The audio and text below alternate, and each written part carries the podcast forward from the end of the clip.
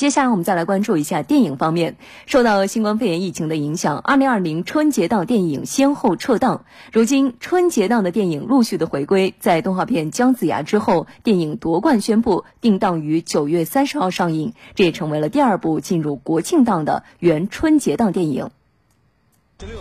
由陈可辛执导，巩俐、黄渤、吴刚等领衔主演的影片《夺冠》，因为国人的女排情节一直备受关注。影片讲述了从1981年到2019年，从首夺世界冠军到第十个世界冠军，中国女排几经沉浮却始终不屈不挠，用拼搏精神不断书写传奇的故事。昨天，该片宣布将于2020年9月30日全国公映。排球不只是我们的工作。是我们生命的全部。另一部选择在国庆档回归的贺岁片还有《姜子牙》。《姜子牙》改编自《封神榜》，是继《哪吒之魔童降世》之后又一部打造中国神话宇宙的国产动画作品。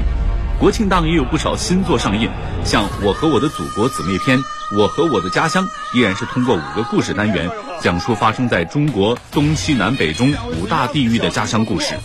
该片由张艺谋担当总监制，宁浩担任总导演。张一白担任总策划，演员阵容由葛优、范伟、黄渤、沈腾、徐峥、胡歌等群星荟萃。刘亦菲主演的迪士尼电影《花木兰》暂未定档。如今，国产动画《木兰》横空出世，抢占先机，也将于十月一日上映。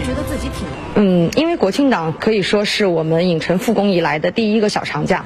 呃，那不管是大人还是孩子，都是有空来观影的。通过了这个暑期档后半程的一个小的预热吧，可以说咱们呃电影市场的复苏是慢慢的正在呃这个进行当中。